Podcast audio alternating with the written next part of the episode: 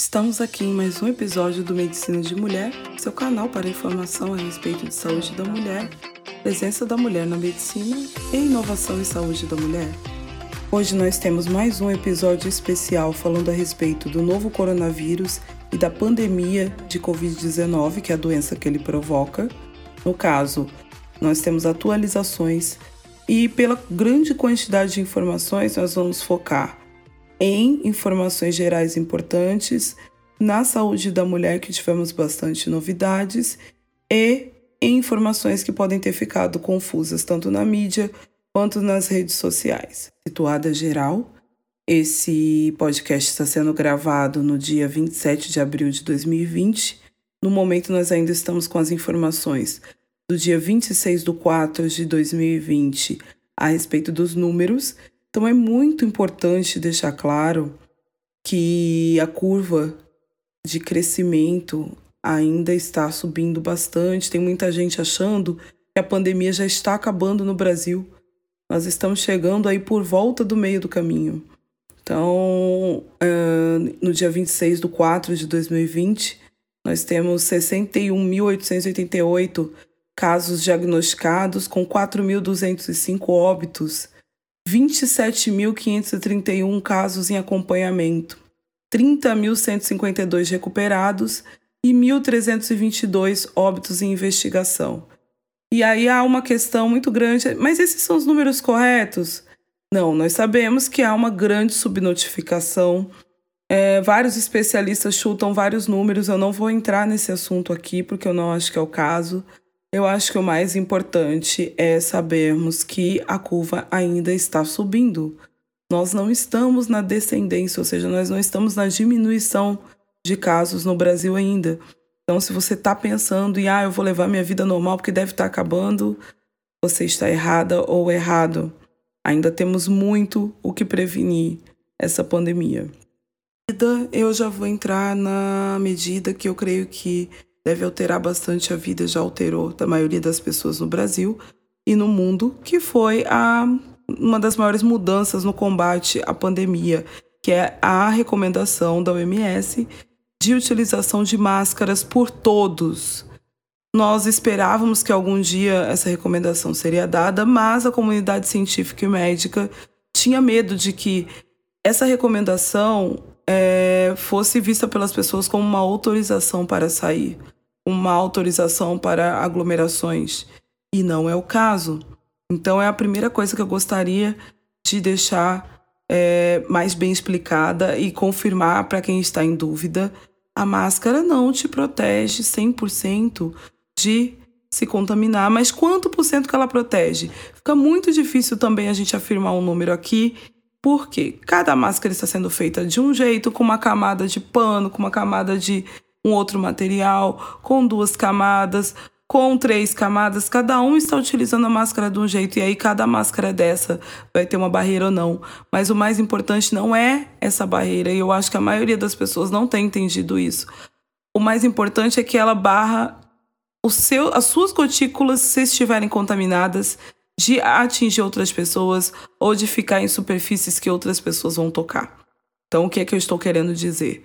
Estou querendo dizer que, na verdade, a máscara é uma proteção para o outro muito mais do que para você, já que a gente não sabe quantos dias a pessoa infectada fica espalhando o vírus antes dela ter algum sintoma, antes dela desconfiar que ela tem, é, que ela está contaminada pelo coronavírus.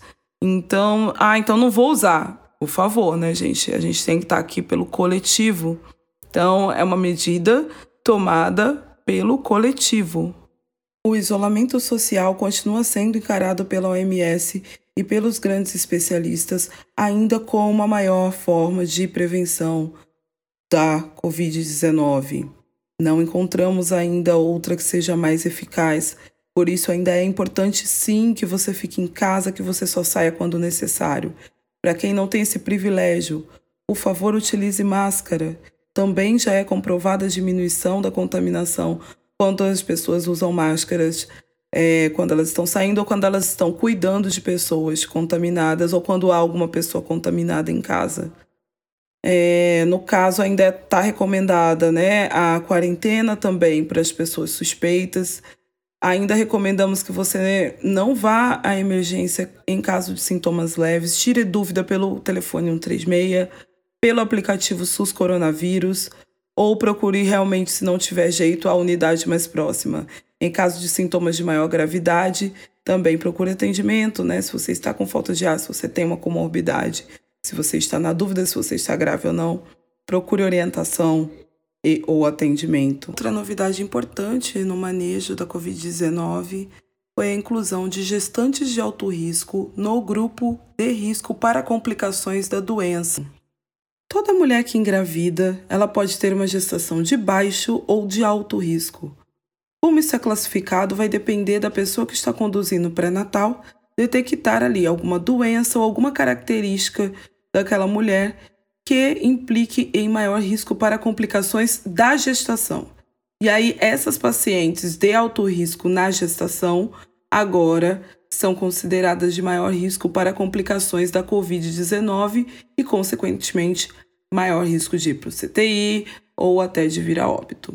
Uma informação muito importante também é que nesse mesmo boletim epidemiológico especial do Ministério da Saúde, que incluiu as gestantes de alto risco entre as condições clínicas de risco para complicações da Covid-19, também considerou o puerpério, ou seja, aquela mulher que já teve filho, incluindo as que tiveram perda fetal e as que tiveram aborto, como condição de risco na, é, na análise dos óbitos relacionados à Covid-19.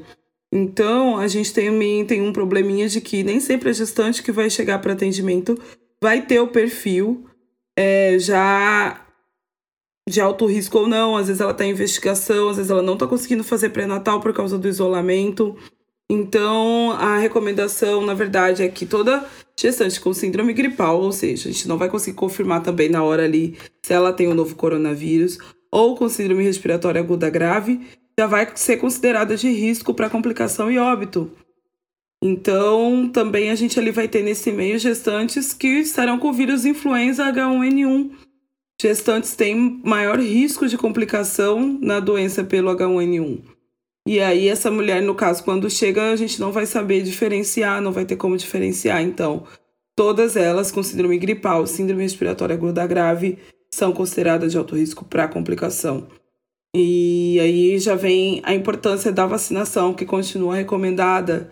Espero que todos aí estejam procurando. A vacina está disponível na maioria dos locais. Se não estiver disponível, entre em contato com a Secretaria de Saúde do seu município e veja onde que essa vacina está disponível. É muito importante que todos se vacinem contra o vírus da gripe e o H1N1, porque a gente vai diminuir essas complicações e vai diminuir não só a sobrecarga do sistema de saúde, quanto esses casos duvidosos. Tem mais dois assuntos muito importantes que eu quero falar. Primeiro, já aí no assunto das gestantes, falar de pré-natal, muita gestante preocupada com pré-natal nós estávamos é, sem informações né, de quais as consultas seriam selecionadas e agora já temos, né? A maioria das entidades estão se baseando em um artigo que foi publicado no Jornal Internacional de Ginecologia e Obstetrícia, que sugeriu, baseado na experiência de lugares que já passaram pela pandemia antes da gente, é, consultas presenciais alternadas com consultas remotas. Então, tem, o profissional ali já vai poder se basear em qual consulta tem que ser presencial, qual tem que ser remota.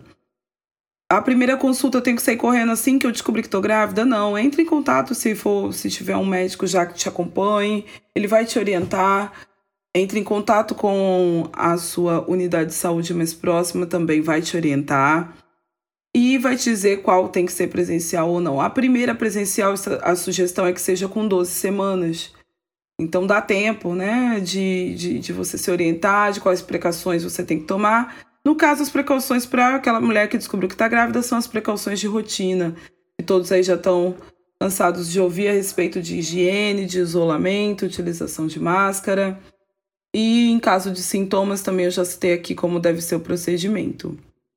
No caso do parto, também não mudou muita coisa ultimamente. A única coisa que mudou é que tem agora a recomendação da equipe de saúde estar paramentada porque nós não sabemos se aquela gestante que está ali só por um motivo obstétrico já está contaminada e transmitindo o vírus. Lembra que eu falei que a gente não sabe quantos dias a pessoa infectada transmite antes dela ter sintoma? Então, é, começaram a estudar os altos graus de infecção pelo Covid-19 em equipes obstétricas que não necessariamente estavam tratando de um grande número de mulheres com coronavírus. E aí a ideia é essa, que estavam fazendo parto ali onde tem muita proximidade dos profissionais com a gestante, né? Muito contato com gotículas de fluidos daquela gestante. E agora tem a recomendação de a equipe obstétrica estar toda paramentada como se fosse fazer um procedimento com disseminação de aerosóis, ou seja, com N95, de preferência com face shield e com o capote impermeável. Para finalizar, eu quero falar de um assunto que eu só vou introduzir aqui.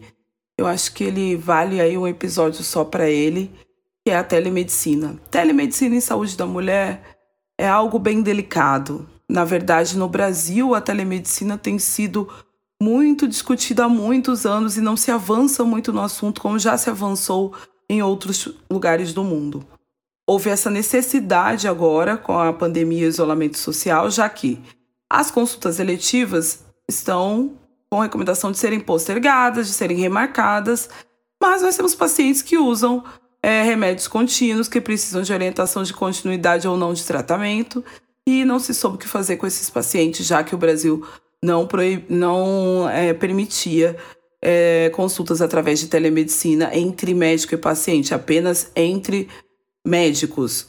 É, no caso, a gente teve aí uma regulamentação, porém, quando foi sancionar a lei, o presidente da República vetou justamente os artigos mais importantes, que seriam os de é, receituário médico, porque ele foi orientado a respeito de possíveis fraudes da assinatura eletrônica, mesmo com certificação do ICP Brasil, que é o instituto que é, regulamenta esse tipo de assinatura no Brasil.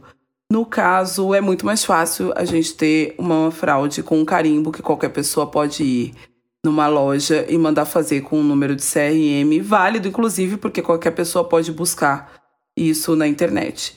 Então, é, as pessoas que, como eu, estudam inovação para benefício dos sistemas de saúde, não tem dúvida do benefício da telemedicina, mas é muito importante deixar claro que a telemedicina não substitui a consulta presencial e muitas vezes ela não vai ser suficiente.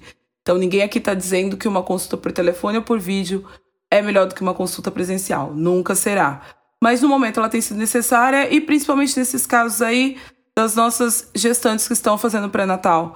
Tem essa indicação da consulta remota e essa consulta pode ser por vídeo e telefone e os profissionais de saúde precisam ter uma regulamentação para fazer isso. Não pode ser algo, né, da cabeça de cada um, inclusive para proteger os pacientes, né? Então é muito importante o papel do CFM no momento e depois desse veto o CFM teve a atitude de colocar uma plataforma onde essa assinatura digital pode ser feita de forma segura.